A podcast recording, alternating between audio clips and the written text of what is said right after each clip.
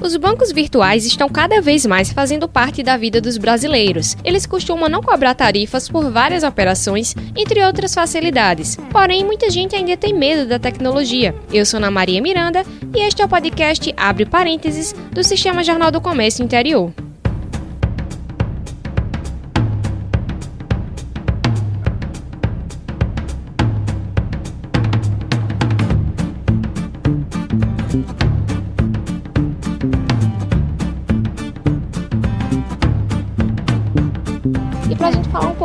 Sobre esses bancos virtuais, a gente vai falar com um economista especialista em planejamento e gestão pública, Breno Almeida. Tudo bem, Breno? Bem-vindo ao podcast.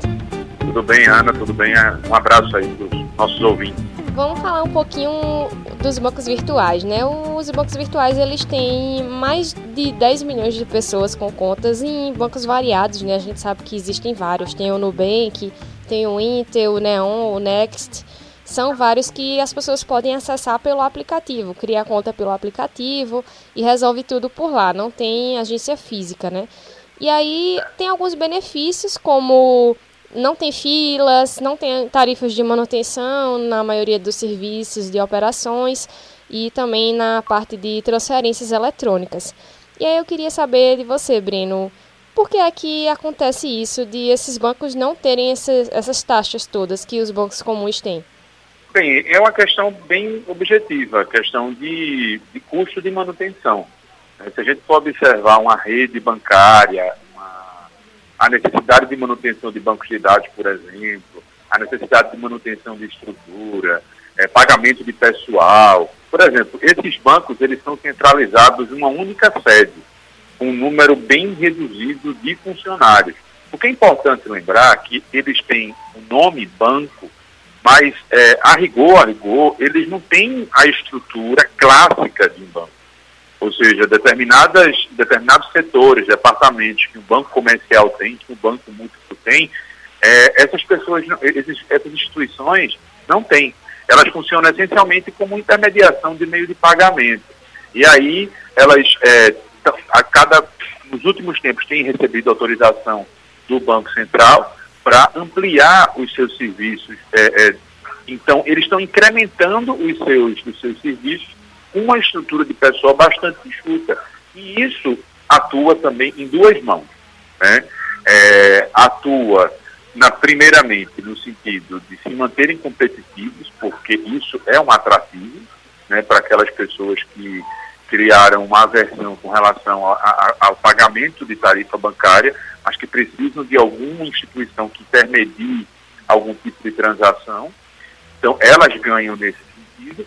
Mas, por outro lado, é, esses bancos virtuais, né, aspiando bem essa questão de, de, de, virtual, eles têm uma estrutura física bem consolidada, mas elas são centralizadas e, e têm é, determinados aspectos, por exemplo, e o, o que mais se gasta nesses bancos é a área de TI diferentemente de outros bancos onde você gasta com, com pessoal, com agência bancária, com pessoal no back-office mais operacional. Então, eles têm uma estrutura mais enxuta nisso. Isso se reflete diretamente na questão é, das tarifas e da não necessidade de cobrar pacote de serviço e tarifa por transferência, etc.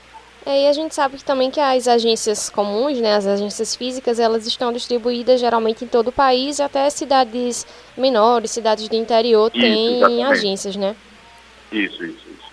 É, Existem algumas, algumas agências bancárias que elas estão em determinados locais para atender interesse público ou para cumprir determinado contrato. Por exemplo, um banco X, ele adquire uma folha de pagamento de Estado de prefeitura e ele no contrato de, que ele tem com esse, com, esse público, ele tem um acordo, por exemplo, de abrir tantas agências é, por região e manter determinadas agências. Então, isso por força do contrato de compra de folha de pagamento.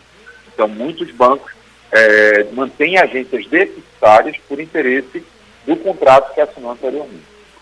E eu acho que algo que é um diferencial também é com relação às burocracias, né? A gente sabe que às vezes as pessoas passam um tempão numa agência bancária esperando para resolver algo que às vezes é até simples e na hora de criar um, uma conta nesses bancos virtuais por aplicativo, é só enviar alguns dados pessoais, às vezes precisa enviar uma foto também, e aí já consegue criar essa conta. O que é que você acha dessa facilidade? Olha, é, é importante a gente desmistificar certas coisas. Isso que a gente chama de burocracia é exigência do Banco Central. É, o Banco Central ele determina que as instituições financeiras é, recolham o mínimo de documentos para abertura de cadastro e assim aquela pessoa física ou pessoa jurídica passar a acessar o sistema financeiro através de uma conta bancária. Então, muitas vezes o que acontece, é, e aí é, são uma série de problemas. Imagine uma matriótica com relação a essas coisas. A, a gente vai se deparando com uma série de coisas. Por exemplo, a gente não tem, de maneira objetiva, um, uma digitalização da sociedade. Né? Você tem ainda, de maneira significativa, pessoas que recorrem, recorrem ao atendimento presencial para resolver coisas que poderiam ser resolvidas virtualmente, até nos bancos comerciais, no, no seu, nos seus mecanismos de autoatendimento, determinadas questões poderiam ser resolvidas. Mas, é, pelo fato de a gente é, ter uma população que ainda não é plenamente digitalizada, não está plenamente é, é, não domina é, determinadas ferramentas tecnológicas, em que pese o fato de sermos um dos países que tem mais telefones, é, smartphones no planeta, mais determinados serviços as pessoas não fazem por telefone. E, e isso é uma questão que é um, impeditivo. Então, o banco, esses bancos, é, esses novos bancos, as fintechs, elas atendem também um público específico diga-se de passagem, que é aquele público que não acessava a, a, a agência bancária e nem acessaria. Então, está é, é, acontecendo esse movimento, o crescimento das fintechs também está acontecendo, é, paralelamente, é uma mudança de guarda, digamos assim, é uma mudança geracional. Então, essa transição geracional que o Brasil, que jovens que estão, que nasceram no começo dos anos 2000, é, eles estão passando a acessar isso e dominam profundamente essas ferramentas, é, com relação a, a, a, essa questão de acessar o, o, mundo financeiro, buscam ferramentas mais simplificadas. Mas lembrando sempre, é, esses bancos também operam por determinadas é, ferramentas é, de cadastro, de amostragem, e são tão rigorosas quanto você abriria uma conta no banco normal. Eles simplificam o risco tá certo? Enquanto você tenta apresentar fisicamente os documentos num banco comercial, é, você tem um determinado score nesses outros bancos que impede você abrir a conta. E muitas vezes você vai ter que recorrer aos bancos comerciais, porque é, é lá que você não pode, não pode ser impedido de abrir conta por determinação legal, por determinação é, do Banco Central. É, e você falou aí do, da questão dos bancos tradicionais, que eles também têm algumas ferramentas para poder estimular as, algumas pessoas a não irem presencialmente à agência, né? Isso é algo que eu acho que tem vindo sendo intensificado até para desafogar um pouco o atendimento, né? E também tem outro lado, a questão do ganho de escala. Porque, veja bem, é, quando você amplia a quantidade de pessoas que usam o autoatendimento, é, uma mesma pessoa pode atender simultaneamente duas, três, quatro, cinco, através de chat, através de e-mail, através de, de, de mensagem de texto. Né? Existem, por exemplo, bancos que já estão trabalhando com chatbot, né? que você, através do WhatsApp, você fala com a ferramenta virtual e ela lhe dá saldo de conta, fatura de cartão, segunda via de fatura, você pode falar com o seu gerente através de um chat dentro do próprio aplicativo do banco. Então, são os bancos mais tradicionais, por eles terem também essa estrutura, eles investem pesadamente em tecnologia. Né? Para você ter uma ideia, existem é, bancos é, no Brasil que a área de tecnologia deles, é, se você separasse do banco, seriam uma das maiores empresas de tecnologia da América Latina. Então, isso é um dado, um dado que me chama a atenção, porque você vê esses bancos que têm lastro, eles não querem perder é, espaço. Né? Então, eles, eles entram também na concorrência usando as armas que eles têm. E é dinamizando o, o seu autoatendimento para é, é, tentar, como se diz aí na linguagem é, corporativa, encantar esses novos clientes, aí, essa nova geração que não quer saber de agência bancária. É, e a gente até vê que alguns bancos estão entrando nessa, é, por exemplo, o Banco Next, ele é o banco digital do Bradesco, né? Alguma isso, isso. uma inovação também para um banco tradicional está entrando nessa onda. É, exatamente. É, é, é isso que eu, que, eu, que eu te falei, Ana. Você tem hoje é, esses bancos que têm lastro, né? então o que é que eles fazem? Eles criam uma outra marca, usam todo o back-office que eles têm, a expertise que eles têm no mercado bancário e vão para o mercado, vão disputar mercado. Então, existem alguns bancos que utilizam próprio, a própria marca para abrir contas digitais e existem esses que estão criando esses, esses próprios.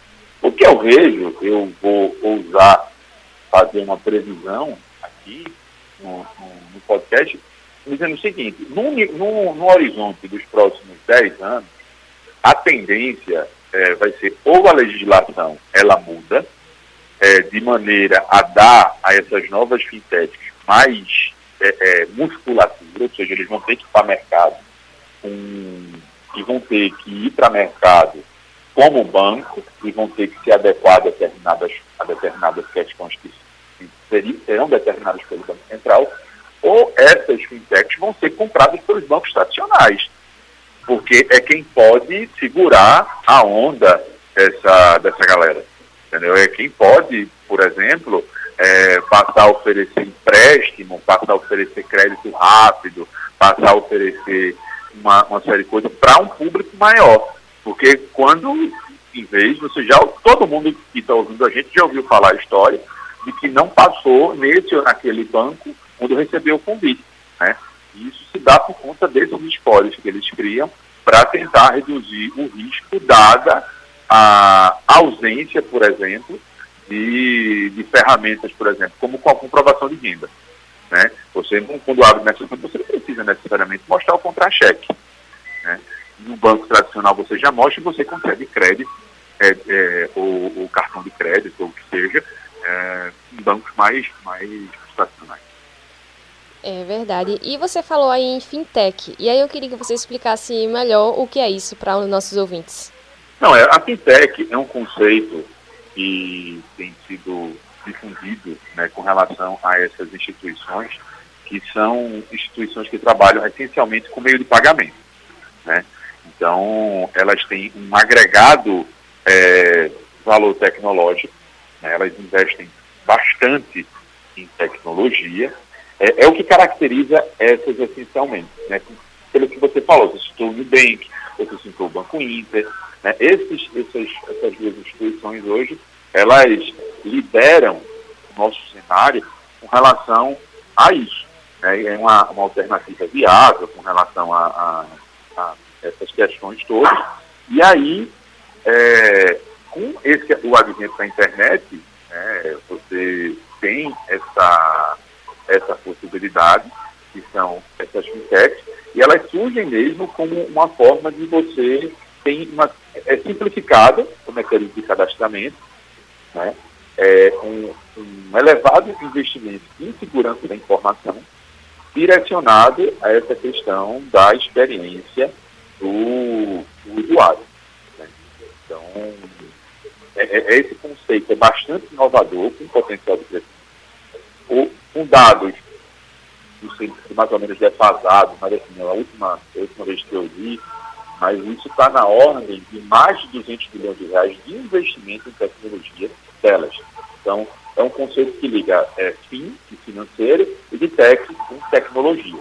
Então, é esse, esse binômio aí, que eles envolvem, eles começaram com cartão de crédito, mas, por exemplo, existem determinados projetos que estão sendo estudados, que eles, eles, eles é, vão tratar, por exemplo, de empréstimo interpessoal, ou seja, Ana Maria tem uma grana, né?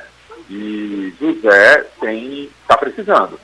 Então, tem uma base de dados de pessoas que emprestam e vai ter uma base de dados de pessoas que querem tomar crédito. É, você a, a, vai ter um score, né? E, então, você vai escolher para quem você vai querer emprestar. Então, você, isso vai ser remunerado, evidentemente, mas, ou seja, você, você de maneira direta você volta para o conceito inicial dos bancos, que é esse, que é a captação. Então, essas fintechs vão tender a fazer a captação direta do, do, empréstimo para passar diretamente para o tomador do empréstimo, né, isso remunerado a tarifa de serviço, de administração e, e naturalmente, a questão do juros. Entendi. Realmente a gente vê que é algo que é um investimento muito alto, né? Às vezes a gente vê os bancos tradicionais investindo precisando também, por causa da estrutura deles, investir em questão de construções, essas coisas, enquanto esses outros bancos estão investindo na, na questão da tecnologia. E aí isso vem também com o medo de algumas pessoas, né, você falou é, em dado momento que as pessoas não são tão digitalizadas assim no Brasil e algumas pessoas elas até são, só que tem medo, né? Não sabem muito bem como funciona esse tipo de banco e ficam pensando para onde é que vai o dinheiro delas, né? A gente tem essa coisa na tecnologia de dizer Exatamente. que é na nuvem, o meu dinheiro vai para a nuvem como é que funciona? pois é, é justamente isso que termina sendo, né? Muitos desses novos bancos estão fazendo captação através de investimentos. Né? Por exemplo, estão pegando dinheiro e estão remunerando esse dinheiro ao CDI, que é a taxa de remuneração dos títulos privados. E isso é até um pouco maior do que o CDI, com essa necessidade desses bancos de fazerem esse tipo de captação. Então, eles não têm a necessidade de recolhimento do compulsório, que é um percentual dos depósitos para a criação de lajes. Então, existe uma série, existe uma série de coisas que permeia essa questão das fintechs que diferem um pouco dos bancos, dos bancos tradicionais por conta dessas amarras que são, não digo amarras, mas que são regras bem consolidadas com relação à abertura de novos bancos. Né? Essa, o Conselho Monetário Nacional trans, cria uma série de, de regras, o Banco Central normatiza toda essa questão de abertura de conta. Então, eu acho que tudo é fruto do seu tempo para a gente se situar bem o pessoal que está nos ouvindo. A primeira grande reforma do sistema bancário brasileiro, ela surgiu em 1964, né? que é quando, nesse momento, você é, é, cria os moldes do capitalismo brasileiro, da estrutura de capitalismo brasileiro, e você dá a cara ao que a gente conhece hoje, sistema financeiro nacional. Então, se passaram é, 55 anos isso, e a gente aprecia hoje o tempo demanda uma nova reforma, uma reforma onde a gente vai ajustar o sistema financeiro nacional a essa demanda do novo tempo, onde a gente precisa simplificar determinados arranjos e, e, e também um fator extremamente crucial isso, a gente trazer isso. É, a gente está falando de bancos virtuais, a gente está falando do mundo financeiro brasileiro. E aí é aquela história, veja só, sistema financeiro nacional ele é de 1964 e a própria Constituição de 1988 não regulamentou esse sistema ainda. Então, muita coisa que o banco faz hoje, ou que novos bancos tendem a fazer, fazem por determinação de normatização do Banco Central, mas não por força de lei. Então, se a gente for observar, o conjunto normativo do Banco Central, ele, é uma, ele funciona como uma legislação para esse mundo financeiro, que é um mundo apartado é, é, no que eu estou falando com relação a essa normatização, com relação a coisas que, que, que, se fazem por aí. Então, muita coisa precisa avançar no sentido de dar segurança para a sociedade. Eu acho que isso é um pouco intuitivo do conjunto da sociedade. De não acreditar plenamente nesses novos bancos virtuais, porque existe uma memória ainda, é, por exemplo, os nossos pais viveram os anos 80, viveram o processo de hiperinflação, viveram o processo de, de, de fechamento de bancos, de intervenção bancária, de confisco de poupança. Então, isso, de certa forma, permeia o inconsciente da sociedade. Então, é preciso que se criem novas regras mais modernas que garantam uma, uma noção de segurança para que essas instituições possam se consolidar no nosso mercado. Então, o que se tem é, hoje é um processo de o mercado bancário brasileiro é extremamente oligopolizado, você tem cinco bancos que concentram a maioria dos negócios no país, né? e essas novas instituições estão começando a fazer, digamos assim, é, pequenas fissuras nessa, barreira no sentido de fluidificar mesmo o nosso, o nosso sistema inteiro. Então, é importante a gente observar esses movimentos. A tendência é que esses movimentos possam crescer se a legislação mudar, se a legislação, se a legislação avançar. Se não mudar, se não avançar, a tendência vai ser que os bancos tradicionais é, engulam essas, essas, essas instituições, elas continuam fazendo, mas é, vai ser, vão ser instituições afentes de bancos maiores. Certo. E você acha que existe algum risco para esses bancos virtuais com relação às pessoas que entram, né? Porque é, é tão fácil baixar um, um, aplicativo, se cadastrar, precisa só. Tem alguns que precisam enviar uma foto com documento, mas como você citou, tem alguns que não precisa enviar comprovação da renda, você só coloca quanto recebe, às vezes nem é bem aquele valor. Você acha que existe algum risco para esses bancos? Olha, existe toda uma uma cadeia, um conjunto de empresas que trabalham com essa questão de score. Né? Se você vê o, o, o Serasa, o SPC, uma base de dados é, tremenda. Então, essas empresas, elas trabalham com mecanismos extremamente sofisticados de apuração de score, tá de dados, de uma forma geral, com relação à, à vida financeira, a relação dos CPFs com CNPJs, porque muitas empresas também é, compram isso e fornecem seus dados. Existe todo uma um big data aí, né, que tem tudo de todo mundo. Então, existem algoritmos que compro, é, observam o seu comportamento financeiro é, que a gente nem está sabendo. Né? Então, isso termina municiando essas empresas dessas informações. Isso é essencial para que elas possam fazer determinadas é, observações com relação ao comportamento das pessoas. E isso que, isso que reflete que reflete insegurança para essas empresas. E então, no final das contas, isso é devido a peso de ouro. Por isso que investimentos, como, como disse, por isso que investimentos tão altos em tecnologia, em segurança da informação, para que você possa abrir a conta do sujeito é, sem necessariamente conhecer o sujeito. Então, para isso também existem é, mecanismos de aferição, de, de, de veracidade de documento, né? já existe todo um processo de identificação de imagens com relação a isso, é, reconhecimento de fotos, enfim, existe muita tecnologia é pouca não, é muita tecnologia para que esses bancos possam colocar, é, como se diz, a gente está em tempo de carnaval, que possam colocar o bloco na rua para trazer, trazer clientes para isso. Então, o que eu digo é o seguinte, eles concorrem com gigantes, mas eles estão muito bem preparados para esse processo. Cada vez mais estão preparados, porque eles têm desenvolvido dentro é, das próprias instituições mecanismos de segurança que tem comprado no mercado mecanismos de segurança também, mecanismos esses que são utilizados também pelos próprios bancos. Eu acho que a gente ainda vai ver muitas novidades deles, né? Muito obrigada, Brino. Nada, a gente que agradece.